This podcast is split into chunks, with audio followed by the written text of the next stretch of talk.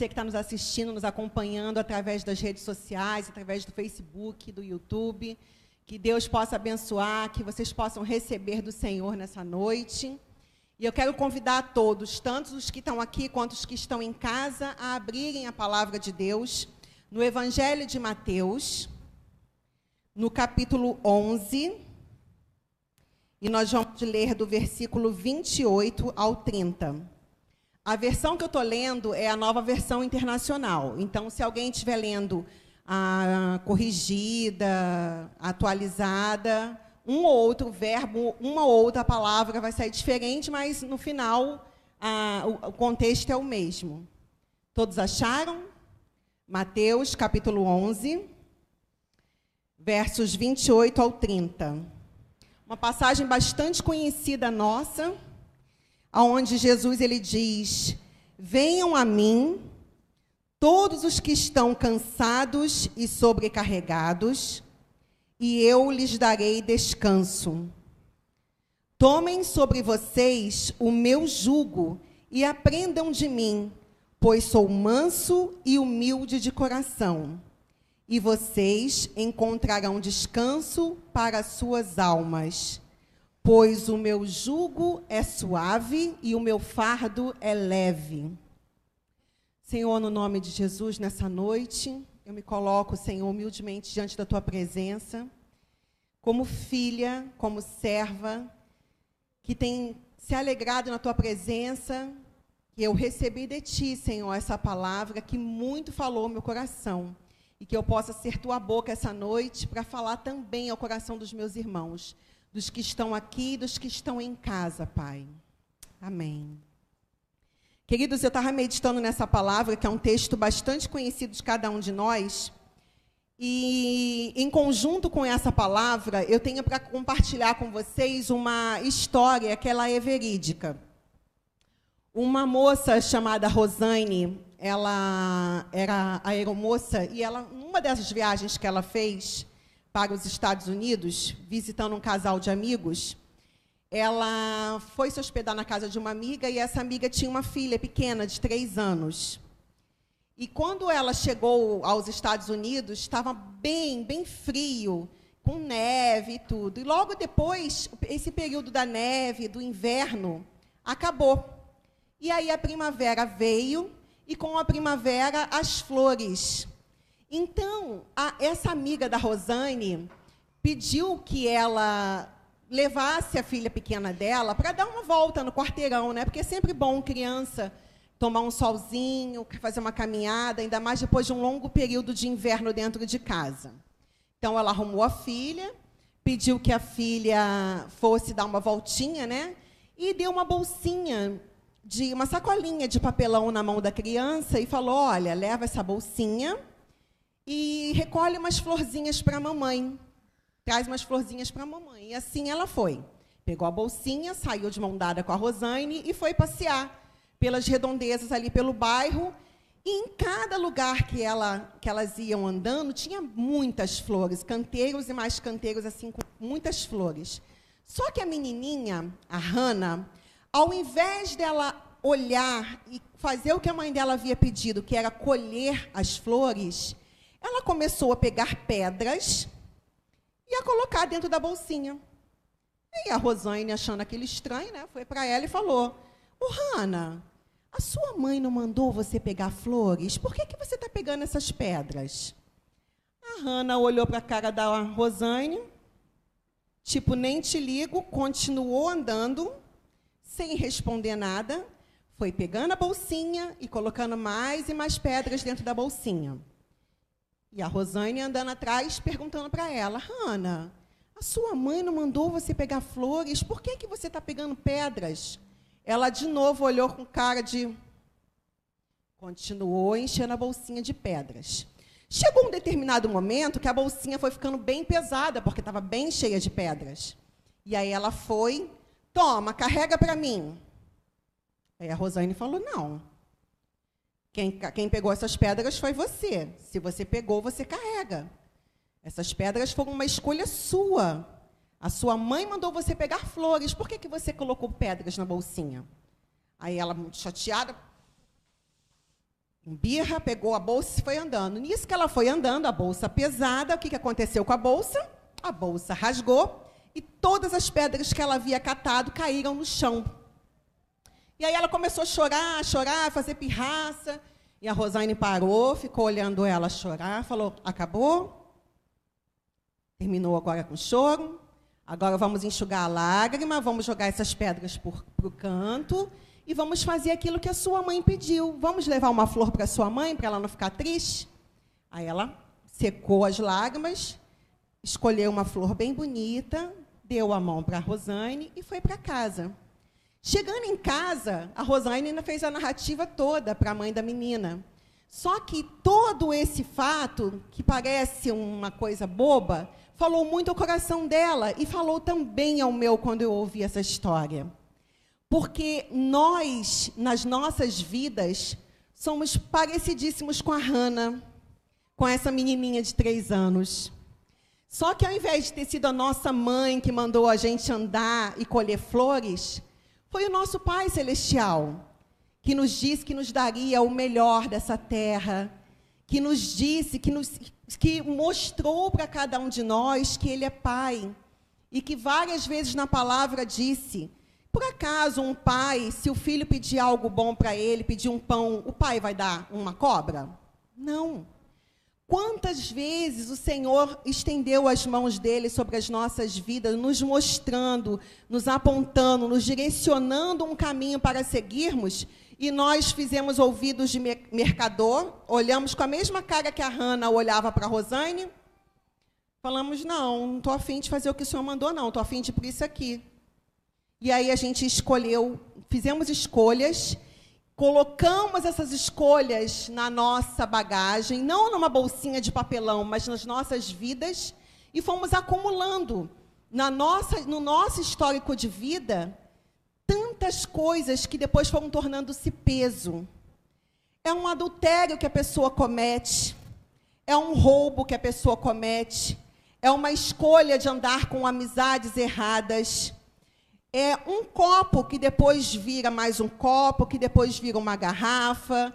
É só um trago num cigarro, que depois vira um teco num baseado, que depois vira, sei lá, cheirar e se drogar se picando, fazendo tantas outras coisas. São tantas pedras que a gente vai acumulando ao longo do caminho da nossa vida que ao invés de nós mergulharmos numa primavera e andarmos num jardim florido e caminharmos diante de coisas maravilhosas e excelentes que Deus preparou para nós, acabamos mergulhando num inverno, num inverno sombrio, traz gelo para as nossas almas. E aí, no, no decorrer desse caminho, quando a coisa não está mais boa, quando tudo se torna um peso, a gente quer pegar e falar para o papai: aqui, toma aqui, ó, carrega aí. E aí é onde muitas pessoas, assim como eu já fiz, vocês, pessoas que estão em casa já devem ter feito também, a gente escolhe nosso caminho, pega as pedras e traz para a gente, entulha a vida de pedra, depois chega para Deus e fala: toma aí. E aí Deus faz igual a Rosane fez. Deus coloca as mãos para trás e fala: não. Sustenta aí agora o que você escolheu. Foi você que escolheu essas pedras. E aí ele fica quietinho. E aí você começa a gritar desesperado, a orar, reclamar, murmurar, falar. Deus não está me ouvindo? Deus me abandonou? Deus me deixou de lado? Que Deus é esse? Que palavra é essa? Eu estou clamando a Ele para Ele me livrar disso, Ele não me livra. Eu estou lutando contra esse vício e Ele não me ajuda. E esse período é o período onde Deus fica em silêncio para ver se o seu posicionamento, se a sua postura vai continuar sendo de escolher pedras e amontoar ainda mais peso, ou se você vai parar de se comportar como uma criança birrenta, manhosa, e que quer empurrar para o papai ou para a mamãe ou para quem quer que seja o peso dos seus lixos e das suas más escolhas, e quer ver se você vai, numa atitude de humildade, chorar, enxugar as lágrimas e falar: Eu errei. Eu trouxe para a minha vida algo que não é bom. Pai, me ajuda agora. Me limpa. Toma aqui. Quero jogar fora toda essa pedra. quero jogar fora essa bolsa que está rasgada, que não serve para mais nada, e quero te entregar novamente o meu caminho. A palavra diz que o homem que reconhece o Senhor nos seus caminhos, o Senhor ele endireita as suas veredas. Mas a gente precisa reconhecer. Reconhecer que fizemos escolhas erradas, reconhecer que trouxemos para as nossas vidas coisas e às vezes até pessoas que ao invés de acrescentar alguma coisa, acabam nos tirando da presença do Senhor. E a gente tem que parar e fazer uma reflexão do porquê que determinadas escolhas foram feitas. Por que, que a gente não para na hora que a gente está indo? Tem uma coisa que o pastor Ludwig sempre fala que é muito verdade. O primeiro prejuízo é sempre o melhor. Começou a errar, opa, para logo de início, porque se você der prosseguimento, se você der continuidade, o seu prejuízo vai ser muito maior. A Hanna poderia ter colocado uma única pedra e ter desistido ali e ter jogado aquela pedra fora, mas ela foi colocando mais e mais até o ponto que ela não aguentou mais carregar. E assim somos eu e você. Estamos entulhando as nossas vidas de coisas que vai ter uma hora que a gente não vai dar conta sejam sentimentos, sejam atitudes, sejam emoções, sejam gastos. São N coisas que a gente faz e que vai trazendo para a nossa vida um monte de pedregulho, um monte de coisa desnecessária. Eu quero, para a gente poder caminhar um pouco mais dentro da palavra, eu quero que você abra a tua Bíblia num livro que fica pertinho do livro de Hebreus, que é um, uma carta de Paulo a um homem chamado Filemon.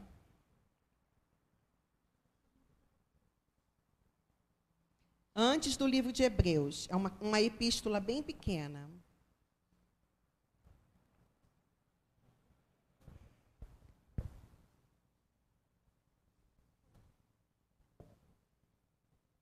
Todos acharam?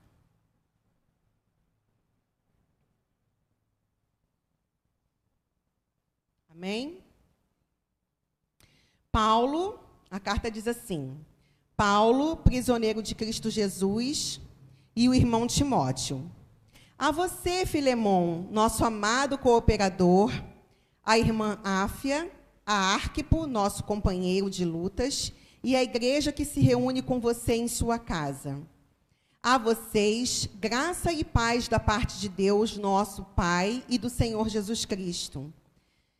Sempre dou graças ao meu Deus, lembrando-me de você nas minhas orações, porque ouço falar da sua fé no Senhor Jesus e do amor por todos os santos. Oro para que a comunhão que procede da fé seja eficaz no pleno conhecimento de todo o bem que temos em Cristo. Seu amor me tem dado grande alegria e consolação, porque você, irmão, tem reanimado o coração dos santos. Por isso mesmo, tendo em Cristo plena liberdade para mandar que você cumpra o seu dever, prefiro fazer um apelo com base no amor. Eu, Paulo, já velho e agora também prisioneiro de Cristo Jesus, apelo em favor do meu filho Onésimo, que gerei enquanto estava preso. Ele antes era inútil, mas agora é útil tanto para você quanto para mim. Mando-o de volta a você como se fosse o meu próprio coração. Gostaria de mantê-lo comigo para que me ajudasse em seu lugar enquanto estou preso por causa do Evangelho. Mas não quis fazer nada sem a sua permissão, para que qualquer favor que você fizer seja espontâneo e não forçado. Talvez ele tenha sido separado de você por algum tempo para que você o tivesse de volta para sempre, não mais como um escravo, mas acima de escravo, como meu, como irmão amado. Para mim, ele é um irmão muito amado e ainda mais para você, tanto como pessoa como como como cristão. Assim, se você me considera companheiro na fé, receba-o como se estivesse recebendo a mim Se ele o prejudicou em algo, ou se lhe deve alguma coisa, ponha na minha conta. Eu, Paulo, escrevo de próprio punho. Eu pagarei, para não dizer que você me deve a própria vida. Sim, irmão, eu gostaria de receber de você algum benefício por estarmos no Senhor. Reanime o meu coração em Cristo. Escrevo-lhe certo de que você me obedecerá, sabendo que fará mais do que lhe peço. Até aqui. Queridos, talvez, não sei se todos já tiveram oportunidade alguma vez nas suas vidas de meditarem em cima dessa palavra, dessa carta que Paulo escreve de próprio punho para Filemão. A história fala que Filemão tinha um servo, um escravo, chamado Onésimo.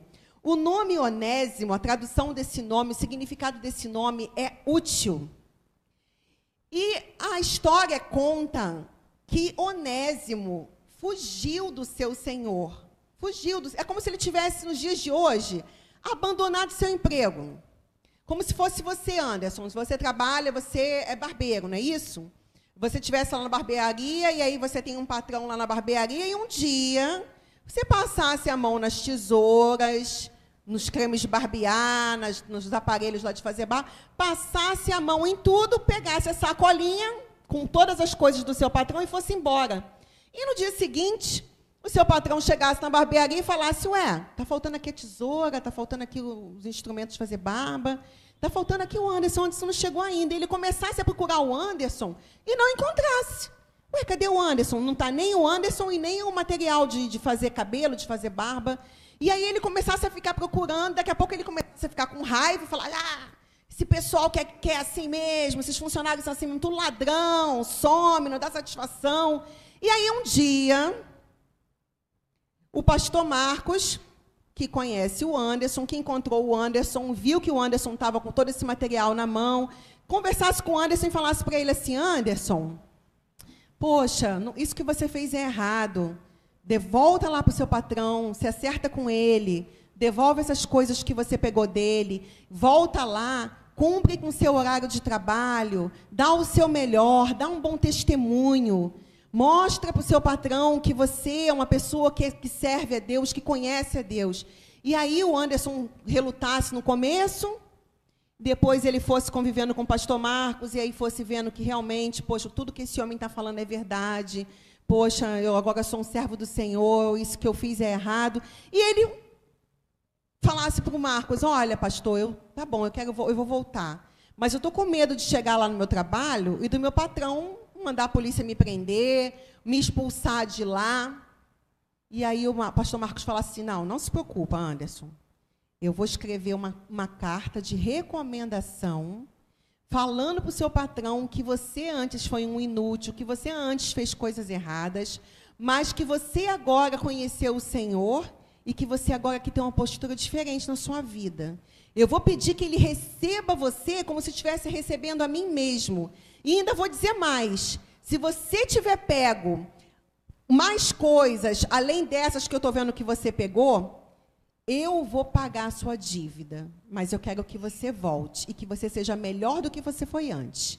E aí ele vai lá, escreve uma carta e manda o Anderson de volta para o trabalho dele com essa carta de referência, essa carta de recomendação. Traduzindo para o nosso tempo atual, é simplesmente, foi simplesmente isso que Paulo fez. Porque Onésimo, segundo a história conta, havia fugido do seu patrão e havia ido para Roma, porque Roma era uma cidade grande e haviam ali, ali em Roma várias pessoas de várias, vários lugares do mundo. Então era muito fácil de se, de se meter no meio da multidão e de sumir, de passar despercebido. Só que ninguém passa despercebido aos olhos do Senhor, porque os olhos do Senhor estão em toda a terra estão contemplando a vida de cada um de nós. Às vezes a gente fala assim, ah, quantas vezes eu já ouvi pessoas falando assim, ah, Deus está muito ocupado, Deus tem mais o que fazer. Você acha que Deus está se importando comigo? Tá sim, querido. Ele sabe o seu nome, ele sabe onde você mora, ele sabe o que você comeu, ele sabe o que você não comeu, ele sabe o que você pagou, ele sabe o boleto que você deixou de pagar. Ele sabe tudo a seu respeito, cada fio de cabelo da sua cabeça cada unha do seu corpo, da sua mão, do seu pé, ele sabe, ele tem controle de tudo. Então o Senhor sabia que Onésimo estava ali em Roma, fugindo, escondido. E o que, que foi que ele fez? Fez ele ter encontro com Paulo, uma pessoa básica, né? uma pessoa bem simples. Fez ele ter encontro com Paulo. E ali, Paulo foi trabalhando, foi mostrando para aquele homem que ele precisava ter um caráter dele mudado. Que ele não precisava mais ficar como a Hannah, do começo da nossa história aqui, enchendo a bolsinha dele de pedras, entulhando coisas na vida dele, e para virar um fugitivo, um andarilho pela terra, sem endereço, uma pessoa perdida, vazia. O que, que, vai, que, que ele faz? Ele começa a tratar de Onésimo, faz a carta de referência, e ele fala para Onésimo, para Filemão, receba-o como se você estivesse recebendo a mim mesmo. E se ele te pegou, está te devendo alguma coisa, coloca na minha conta. Eu pago. E deixa eu te dar uma notícia. Você também, em alguma vez na sua vida, em algum, em algum momento, você também foi como esse onésimo, você foi como esse fugitivo. Você tentou fugir de Deus. Mas alguém, não Paulo, mas alguém acima de Paulo, alguém cuja palavra diz que o nome que está acima de todo nome, que é Yeshua, que é Jesus, ele te encontrou.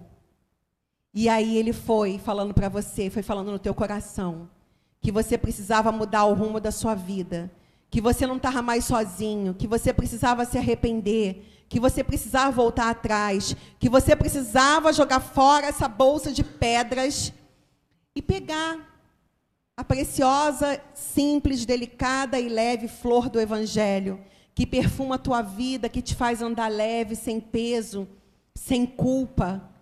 E aí, não é mais o Paulo que faz uma carta para Filemão recomendando um Onésimo.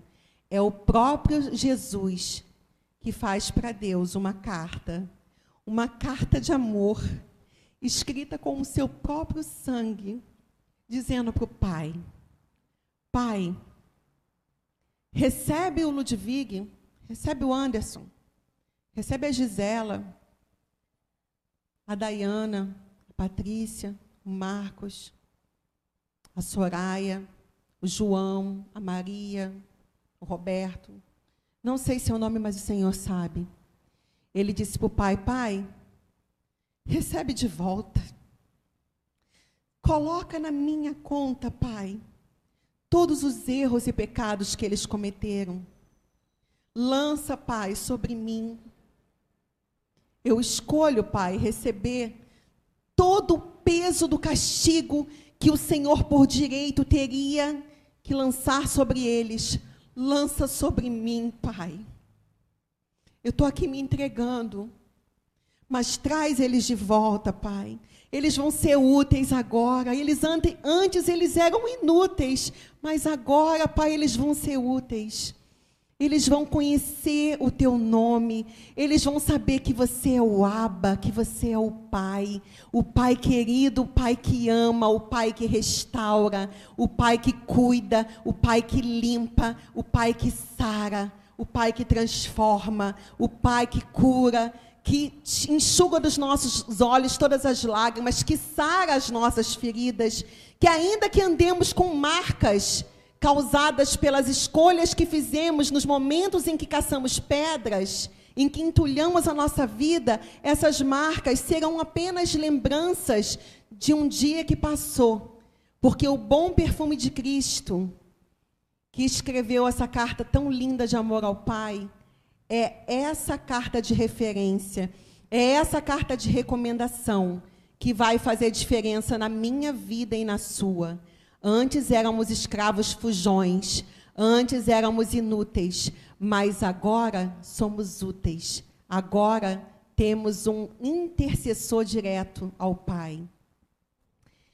E eu quero que você abra a tua Bíblia para a gente poder terminar e que você saia daqui levando essa palavra no teu coração. Abra a tua Bíblia no Evangelho de João, no capítulo 15.